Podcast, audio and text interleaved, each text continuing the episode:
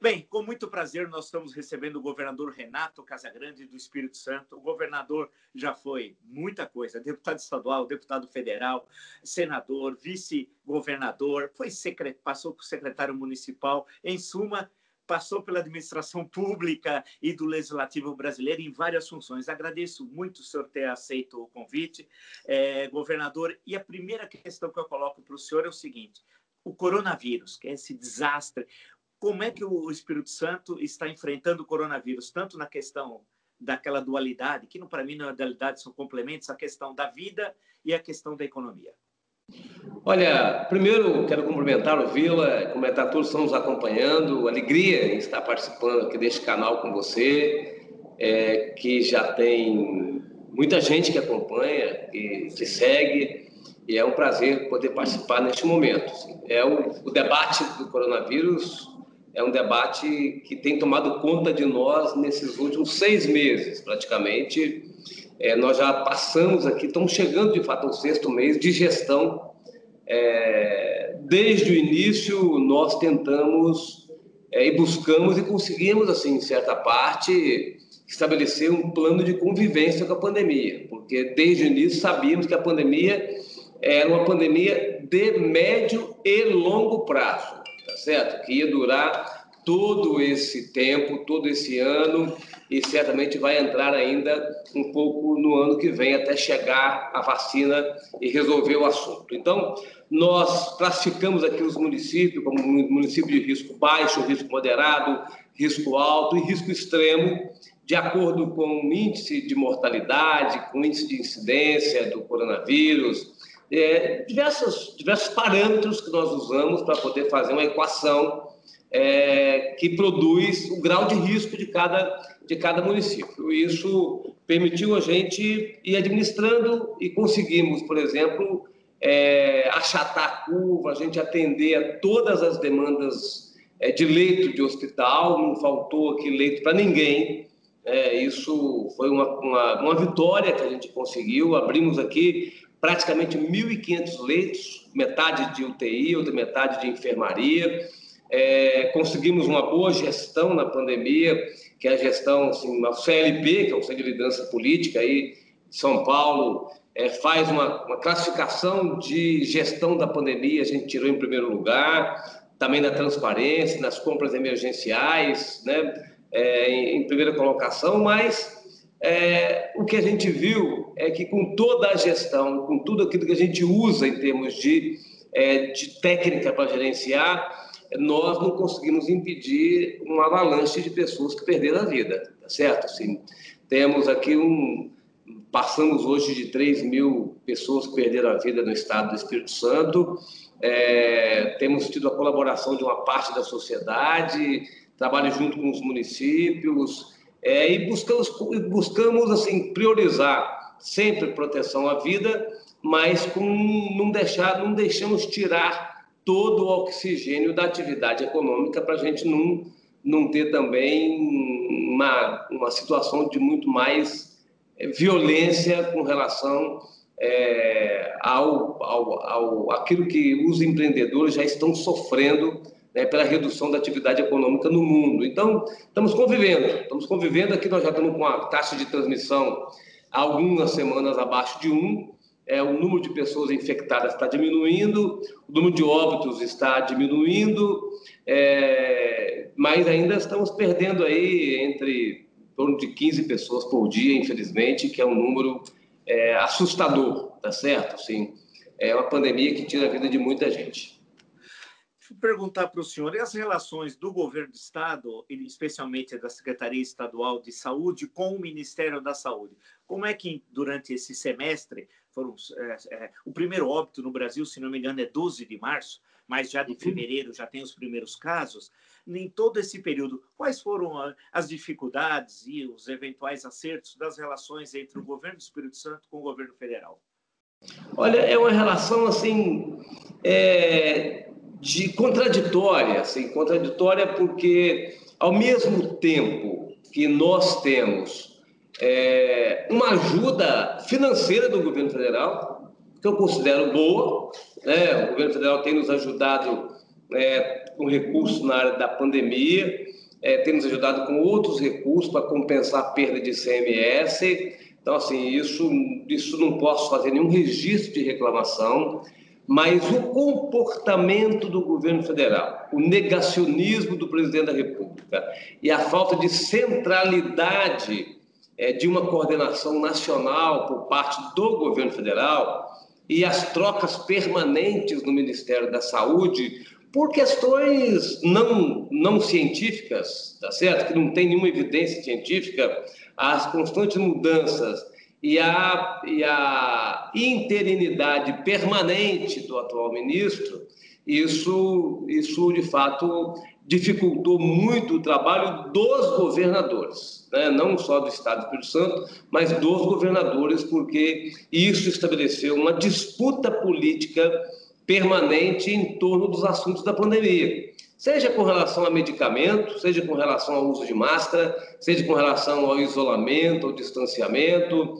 tudo virou uma disputa política. Se uma pessoa usa máscara é de uma matiz política, se uma pessoa defende o isolamento é de outra matiz política, se uma pessoa. Então, assim, isso tudo virou uma disputa política e, e isso atrapalhou, atrapalhou e atrapalha né, o trabalho de convencimento às pessoas é, com relação à sua contribuição pessoal, porque esta pandemia ela é uma, uma pandemia, é uma a realidade dessa pandemia, ela só terá efeito mais rápido se cada um de nós é, der a nossa contribuição, tá certo? Se uma parte não der a contribuição é, você tem uma parte da sociedade que vira vetor do vírus, tá certo? E vai transmitindo por aí afora. Então, isso atrapalhou, de fato, na orientação que a gente tem, tinha que dar e no convencimento das pessoas. No, no, campo econômico, como é que o Estado do Espírito Santo está convivendo com os efeitos econômicos do coronavírus e essa recessão? Tudo indica que teremos nesse ano a recessão mais grave da história do Brasil republicano com muita dificuldade. Muita dificuldade porque a crise é mundial. Né? Às vezes as pessoas se esquecem que a crise é mundial. Então o mundo reduziu o consumo, o mundo parou, tá certo? Então, por mais que a gente, é, na, na época dos comércios mais fechados, né, mais as portas fechadas, as pessoas se perguntavam, mas vamos abrir, vamos abrir. Sim, nem adiantava abrir, porque assim, as pessoas lá no início da pandemia estavam muito amedrontadas, as pessoas estavam mais dentro de casa. Hoje que as coisas já mudaram muito, né? as pessoas perderam a paciência para ficar no isolamento. Mas assim, mas a crise mundial, né, no Brasil todo e naturalmente não é, não foi diferente aqui no estado do Espírito Santo. O que teve de diferente aqui é que nós conseguimos então, com essa classificação de risco, estabelecer medidas mais ou menos restritivas de acordo com o município. Então, foi o Espírito Santo que primeiro fez um mapa de risco, né, uma matriz de risco, que toda semana publica um mapa classificando os municípios: município de risco baixo, restrição poucas, risco moderado, pouco mais de restrição e assim por diante. Então, isso permitiu um oxigênio à atividade econômica, mas nós estamos tendo um prejuízo e uma redução da economia no estado do Espírito Santo, que se assemelha à redução que o Brasil está tendo, não tem, não tem muita diferença.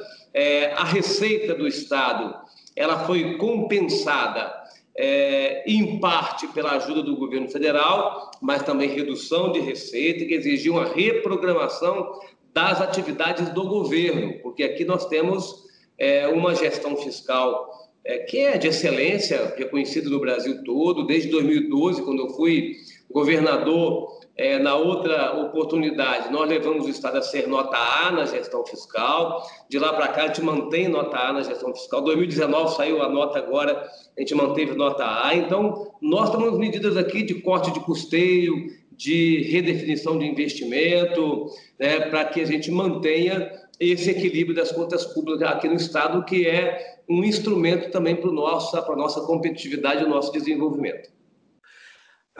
Uma parte das pessoas, o Brasil é muito grande, são 27 unidades da federação, eh, nem todas as pessoas conhecem o Espírito Santo. Em termos econômicos, governador, eh, qual é a base, é, como é que se estrutura economicamente o Espírito Santo? Quais são os setores mais dinâmicos da economia? Em suma, se eu fizesse um brevíssimo relato da situação econômica do Estado, é, ele tem como base é, qual a importância? É a agricultura, é o setor mineral, é a indústria, os serviços?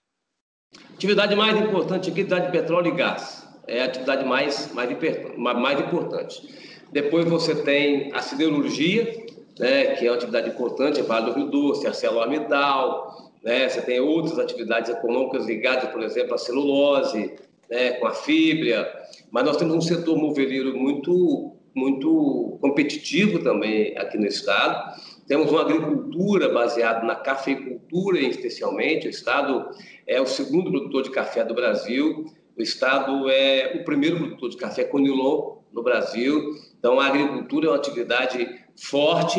Então, assim, alguns setores da indústria forte, confecções também aqui. É lógico, os problemas que a gente tem hoje de comércio mundial, a confecção tem, um, tem, um, tem uma base industrial é, muito forte. Então, é um estado com economia muito diversificada em modéstia à parte, é um estado de fato pouco conhecido, mas é o estado com melhor, com melhor gestão pública do, do país hoje. É um estado equilibrado, tem capacidade de investimento, com educação que vem crescendo desde 2011, um crescente em termos de qualidade da educação, uma infraestrutura, uma infraestrutura de saúde é muito, muito adequada.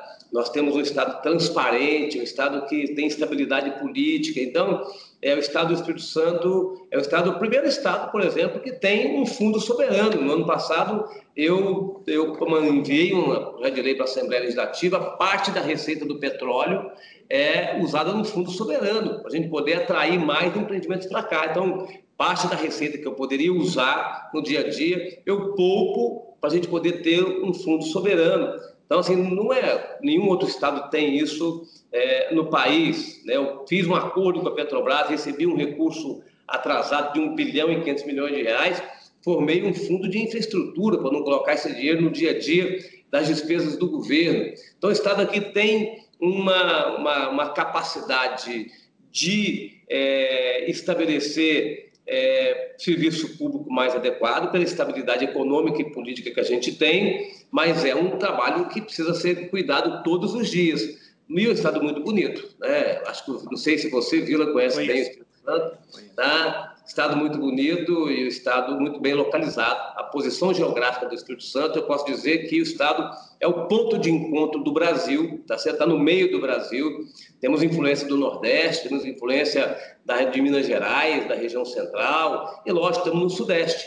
Mas nós ficamos um pouco sombreados pelo tamanho do Rio de Janeiro, pelo tamanho de São Paulo, pelo tamanho de Minas Gerais, pelo tamanho da Bahia, né? Ficamos um pouco sombreados mas estamos nos colocando, e meu, nosso governo é um governo que trabalha muito nisso, estamos nos colocando, é, assim, é, numa visão de um Estado que tenha que ter competitividade, que seja inovador, né, justo, sustentável, para a gente ter inserção nacional e ter inserção internacional. A plataforma logística do Estado do Espírito Santo é muito de responsabilidade do governo federal.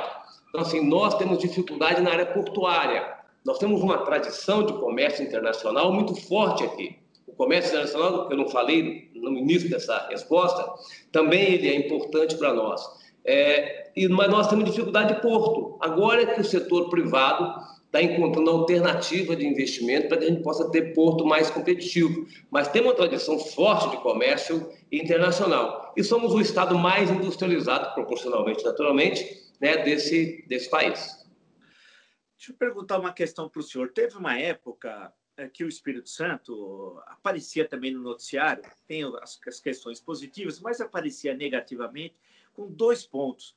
É, era a questão da corrupção, eh, em certo momento da sua história, do Estado, e a questão da segurança pública. Como é que foi enfrentado essas duas coisas, a questão da corrupção e a questão da segurança pública?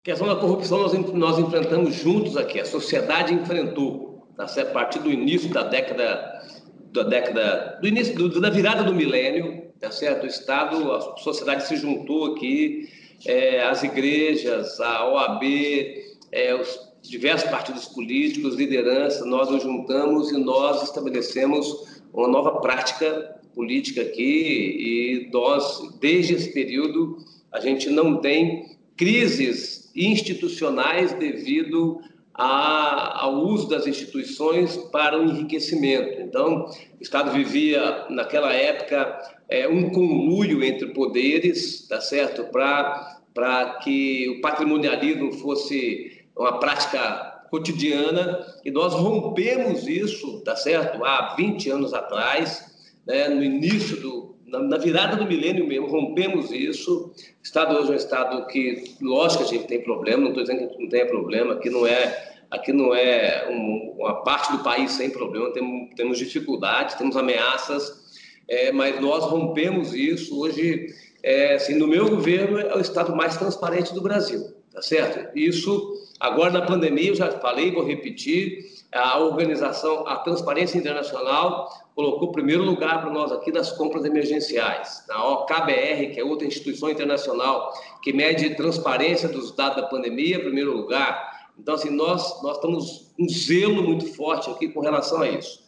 Com relação à segurança pública, nós éramos em 2011, quando eu assumi o governo é, do Estado, nós éramos o segundo mais violento do, do Brasil. Hoje, nós devemos estar em torno do 16, 17, tá certo? Então, assim, temos muito caminho pela frente, mas já demos, mas caminhamos bastante. A gente estava com 52, 57 em 2009, 52,5 em 2010, 52,5 homicídios 100 mil habitantes em 2011. Hoje a gente deve estar em torno de 28, 29 homicídios 100 mil habitantes. Ainda é muito grande, mas já demos, um, demos passos largos com um programa que a gente tem aqui, chamado Programa Estado Presente, que é um programa que eu implantei em 2011 no Estado do Espírito Santo, programa reconhecido nacionalmente e internacionalmente, reconhecido pelo Banco Mundial como uma referência de enfrentamento ao crime, né? e estamos, mulheres, por exemplo, nós éramos o primeiro colocado, hoje nós somos o décimo primeiro colocado em termos de é, homicídios de mulheres, de feminicídio. Assim, nós estamos avançando, tá certo? E repito, repito, nós não temos nada a comemorar, porque muita gente perde a vida ainda aqui devido à violência, mas estamos nos estruturando, nos organizando e conseguindo resultados. O senhor é formado aí na área de, é, desde a sua graduação no, na questão ambiental, né? Ah, foi secretário, inclusive, de municipal de, é, de meio ambiente como é que o Espírito Santo tratou, enfrentou as tragédias, por exemplo, essa de 2016 em Mariana, lá no Distrito de Bento Rodrigues? Eu até conheço, trabalhei em Mariana. Ah, como é que o Espírito Santo foi afetado por aquilo e como é que o Espírito Santo enfrentou essa tragédia ambiental? Vila, ainda estamos enfrentando, né? ainda estamos enfrentando, porque o desastre de Mariana, como foi de Brumadinho, um desastre com consequências por muitos anos, por muitos anos, tá certo? Porque você tem é, as pessoas que viviam da atividade, a, a população ribeirinha vivia da atividade, ou de pesca, ou de qualquer outra atividade usando o rio, é, e essas pessoas foram muito afetadas, afetadas por um bom tempo, agora começa a voltar uma certa normalidade. É, duas comunidades é, é, já na foz do Rio Doce, regência e povoação no município de Linhares, comunidades turísticas que ficaram com a sua imagem arranhada. Né? Então, tem um trabalho que nós estamos fazendo junto com a Fundação Renova, que é a fundação criada pelas empresas né, responsáveis por esse desastre, é, que trabalha, trabalha a compensação, né, assim, atividades que compensem o desastre e atividades que reparem o desastre. A reparação é a indenização né, das pessoas que é, as pessoas recebem algum recurso indenizatório e a compensação são obras de infraestrutura, de saneamento, na área de educação, de reflorestamento é, e de construção de obras de infraestrutura, por exemplo. Agora vamos fazer é, três trechos de rodovias ligando essa comunidade de povoação e regência para que a gente possa fortalecer o turismo, então, nessas regiões. Então, estamos enfrentando dia a dia, é, cobrando para que a empresa responsável, a fundação que é o braço executor da política reparatória e compensatória, é, possa, possa, de fato, produzir resultados estruturantes, que deixem legado. A bacia do Rio Doce é uma bacia muito depauperada, tá? muito assoreada, empobrecida, né, pelo uso inadequado do solo, pelo lançamento de esgotos, de é, rejeitos industriais, pela agricultura é, sem práticas culturais adequadas. Então, é, o acidente, o desastre veio né, e a gente tem que agora recuperar parte da cobertura florestal. A única coisa que produz água é floresta, não tem nada mais que produza água, então tem que produzir água e isso, a recuperação florestal é importante. Tem um recurso agora que a gente está trabalhando dentro de um programa que a gente já tinha aqui, que é o programa Reflorestar, é, na recuperação florestal e também no tratamento de esgoto. Sim, é fundamental que a gente tire esgoto que é lançado in natura nos nossos rios. Então, essa, esse assunto saneamento é um assunto que o Brasil está muito atrasado. Nós temos que aproveitar esse dinheiro para poder melhorar a qualidade da água da bacia do Rio Doce. Pegando esse gancho, governador do saneamento, quais são os indicadores é, do Estado do Espírito Santo em relação ao tratamento de água e de esgoto? São, são médios. Média, média brasileira, nós temos aqui uma companhia de saneamento, né, que nós temos 78 municípios, a Companhia Estadual de Saneamento está presente em 53 municípios, não de 50, porque alguns ainda não, não assinaram a renovação, então, de 50 municípios, onde nós atuamos, o tratamento de esgoto tem uma média de 60% de esgoto tratado, onde nós não atuamos, a média é de 25% de esgoto tratado, porque são sistemas autônomos de água e esgoto, são os famosos SAIs, né, que não têm capacidade de investimento, é, pouco recurso público para isso, com a aprovação da lei agora, do novo marco regulatório do saneamento, tem coisas boas e coisas ruins. O que é ruim é que o setor privado certamente vai, vai abocanhar né, as cidades que têm retorno econômico e as cidades pequenas poderão ficar ainda abandonadas, mesmo que elas possam fazer consórcio entre elas. Então, mais o que tem de bom é que assim, tem um plano, tem prazo né, para fazer investimento, se o município não estiver fazendo, ou se a companhia de saneamento não estiver fazendo, né, o município que é detentor da concessão poderá tomar medidas, seja de, seja de, de, de privatização, de concessão, para poder aumentar os investimentos nessa área. Governador, vamos para uma questão política agora aqui, né? Olhar o cenário político de 2020 projetando 2022. Aqui no canal nós conversamos com muitos juristas, economistas, é, jornalistas, ministros, governadores como Flávio Dino do Maranhão, falamos com o governador da Bahia, Rui Costa, agora conversando com o senhor. Ah, e olhando para 2022, como é que o senhor e o seu partido vê, ah, analisa a conjuntura política atual e como é que aponta para 2022? Bom, o nevoeiro ainda é muito baixo, então a gente vê aquilo que está mais iluminado, tá certo? O que está mais iluminado nesse momento é o projeto do Bolsonaro, né, que é presidente, já anunciou que será candidato à reeleição, e o projeto do PT, né, que tradicionalmente disputa a eleição. O desejo do Bolsonaro é disputar contra o PT, o desejo do PT é disputar contra o Bolsonaro, tá certo? O que nós gostaríamos, eu como dirigente do partido, é, e uma, uma parte do PSB, não vou dizer que seja todo o PSB, que a gente pudesse construir alguma candidatura é, com equilíbrio, né, com bom senso, com ponderação, de posição política de centro-esquerda, até mesmo até um pouco mais central para a direita, de centro para a direita, pudesse unificar um movimento né, fora dos polos, fora dos polos, e que tivesse capacidade de disputar ainda para o segundo turno. Esse é o nosso desejo. Será possível? Não é fácil, porque os partidos se sentem no direito de lançar candidaturas né, para que depois, num segundo turno, possa se agregar em torno de um projeto que mais se identificam ou que com aquele projeto que é, exclui o que não se identifica. É, o nosso problema é que, se nós não, tivermos, não tomarmos cuidado, o segundo turno da eleição já está dado.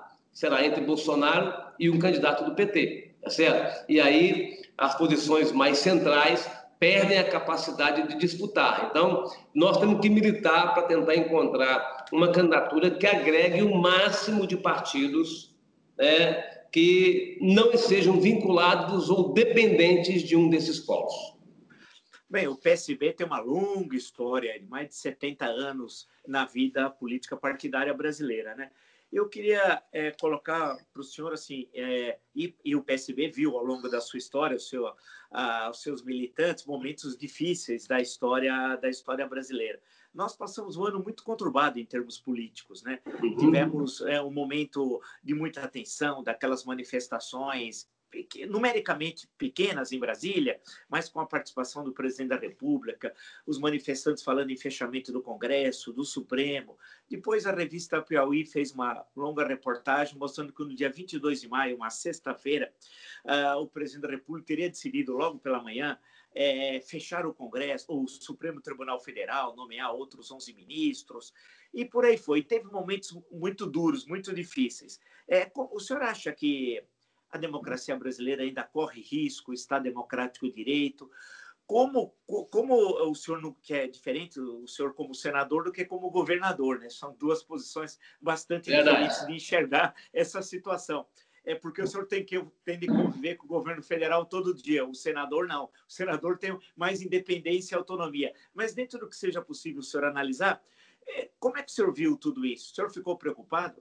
Muito, muito preocupado. Acho que todos nós é, que lutamos pela democracia, pela redemocratização brasileira, devemos estar preocupados. E aqueles que não lutaram, porque são mais jovens, devem se preocupar e devem ler o que foi a história é, do Brasil desde a proclamação da República, né? porque a história é sempre interrompida por regimes autoritários, tá certo? E isso, esse é o período mais longo de democracia que a gente a gente está vivendo. Então, assim, se esse relato da revista Piauí foi um relato correto, veja a que ponto que nós, nós chegamos. Então, é preciso fortalecer as instituições, o Supremo Tribunal Federal, com todas as mazelas que possa ter, mas é uma instituição guardiã dos nossos direitos. Aí precisa ser preservado, protegido e defendido, assim como o Congresso Nacional e outras instituições. Então, assim, eu, eu acho que a gente tem que estar vigilante, acho que as instituições precisam estar fortes, precisam atuar, porque é, independente de estarmos vivendo uma época do século XXI, né, de termos assim uma conectividade tão grande com as outras pessoas, de, da, das, das tele, da, da, da tecnologia ser tão avançada, nós não estamos isentos de né, líderes que querem é, dar passos adiante na visão deles, sem controle de qualquer outra instituição, sem pesos e contrapesos.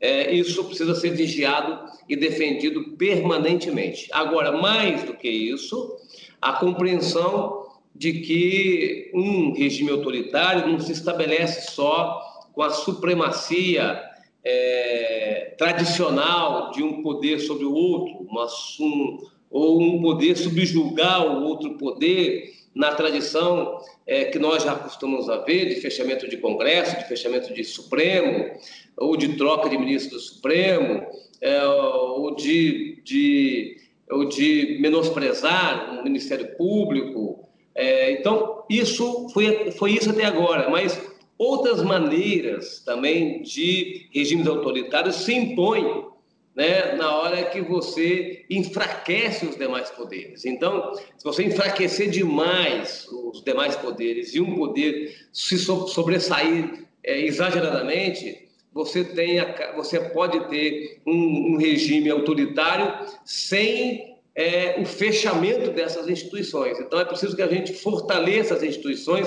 e que haja esse equilíbrio. Falando em fortalecer instituições, governador, a a Operação Lava Jato, que começou em março de 2014, existe até hoje, não com a mesma intensidade de certos momentos, ela teve uma mudança nessa semana do coordenador uh, da Operação Lava Jato no Paraná, Deltan Dallagnol, acabou sendo substituído. Né? ele invocou razões de ordem pessoal, mas outros falam que havia que, uma questão política em relação ao Procurador-Geral da República, Augusto Aras. Como é que o senhor avalia a questão da Operação Lava Jato, esses seis anos de operação, e a relação com a política brasileira? Ela fez bem, ela fez mal? Como é que o senhor avalia? Acho que ela fez bem e fez mal, tá certo? Acho que a Operação Lava Jato é, levantou o tema é, da corrupção, do combate à corrupção no Brasil, cumpriu um papel, identificou um esquema de desvio de dinheiro é, que ficou explícito, ficou claro aí, muitas pessoas devolveram o recurso, outras pessoas fizeram, fizeram, acordo para devolver, outros, outros em outros momentos a, as instituições, polícia, o Ministério Público identificou é, malas de dinheiro, tá certo? Então a Operação Lava Jato cumpriu um papel, assim, o, o, o, um papel importante no país precisa ser destacado. O que me, o que me parece, assim, é, não sou um jurista militante, é, sou um líder político que acompanho as coisas, o que me parece é que em alguns momentos, assim, o interesse político de alguns membros é, desse grupo é, acabou falando mais alto em algumas decisões, tá certo? Então, há muita reclamação de partidarismo, de tendência, de posições tendenciosas. Então, esse é o ponto que deixou a Operação Lava Jato fragilizada, né, porque acabou tendo também algumas decisões é, políticas e passaram do limite né, em termos dos procedimentos e dos métodos. Tanto é que o Supremo, em alguns casos, teve que fazer correções. Na média positiva, mas poderia ter evitado né, o, excesso né, em termos dos métodos utilizados. O senhor acredita que o ex-presidente Lula foi condenado injustamente? Quer dizer, quando eu digo isso, acho que tanto eu como o senhor, nós acompanhamos não como não lendo os autos do processo, mas como o senhor como um político, eu como alguém que acompanha a política brasileira, mas eu coloco essa questão para o senhor. O senhor acredita que houve uma perseguição política ao ex-presidente impedindo que ele fosse candidato em 2018, como alguns falam? Olha, eu não, não, posso, não, não posso responder isso com segurança. É muito difícil a gente, a gente responder por não conhecer os detalhes tá certo? De, todo, de toda a situação. Mas eu preciso confiar que os processos, mesmo que eles tenham, em alguns casos, excessos, né? eles tenham sido conduzidos para poder é, fazer justiça. Então, é muito, isso está a cargo da justiça e é muito difícil quem não está participando diretamente é opinar se houve injustiça ou não, ou se houve algum processo, porque são diversos processos. Se algum desses processos foram processos que não tinham nenhum, nenhuma, nenhuma procedência ou não. Então, é melhor a gente não dar uma opinião definitiva nesse assunto. Eu, conversando com o governador Flávio Dino, do PCdoB, ficou implícito na nossa conversa, em certo momento, que ele é uma espécie de pré-candidato para 2022. Conversando com o governador Rui Costa, da Bahia, do PT, também ele, em certo momento na nossa conversa, falou: ah, meu nome está aí, né? Para o que der e vier, até para ser ou não ser candidato. Eu pergunto ao senhor, no caso do PSB, para 2022, o seu nome está colocado também para ser ou não ser candidato a presidente da República ou a vice-presidente? Nós ajustamos dentro do PSB que esse assunto só será tratado né, pós-eleições municipais. Tá? O presidente Carlos Siqueira é, é, conversou desse tema comigo, disse que eu sou um nome que o partido pode colocar, mas eu disse que é melhor a gente tratar desse assunto pós-eleições. Então, deixa passar a eleição, acho que início do ano que vem o PSB começa efetivamente, efetivamente a tratar desse tema. Neste momento, eu tenho tarefas assim é, gigantescas aqui da, com relação aos problemas que a gente está vivendo. Acho que ano que vem pode estar numa situação de mais é, normalidade para a gente poder tratar, começar a tratar do tema da eleição, da eleição nacional. Bem, eu queria agradecer ao governador Renato Casagrande do Espírito Santo a gentileza de nos atender, né? Trocando essa. Acho que é bom, o senhor fez uma apresentação inicial muito interessante sobre o Espírito Santo, as suas a diversificação econômica, os problemas, os enfrentamentos, os projetos do governo. E aí depois o senhor colocou no final essas questões políticas, que eu acho que é importante para situar né, o senhor nesse cenário que nós estamos vendo. Então, agradeço muito e numa outra oportunidade voltaremos a conversar, então. Obrigado, Vila. Obrigado a todos que estão nos acompanhando. Foi uma alegria também poder participar e fazer vocês conhecerem, todos vocês, conhecerem, mais, conhecerem um pouco mais o nosso estado. Voltando à normalidade, todos estão convidados a virem aqui ao nosso estado. Um abraço. Um abraço, então. Até mais, governador.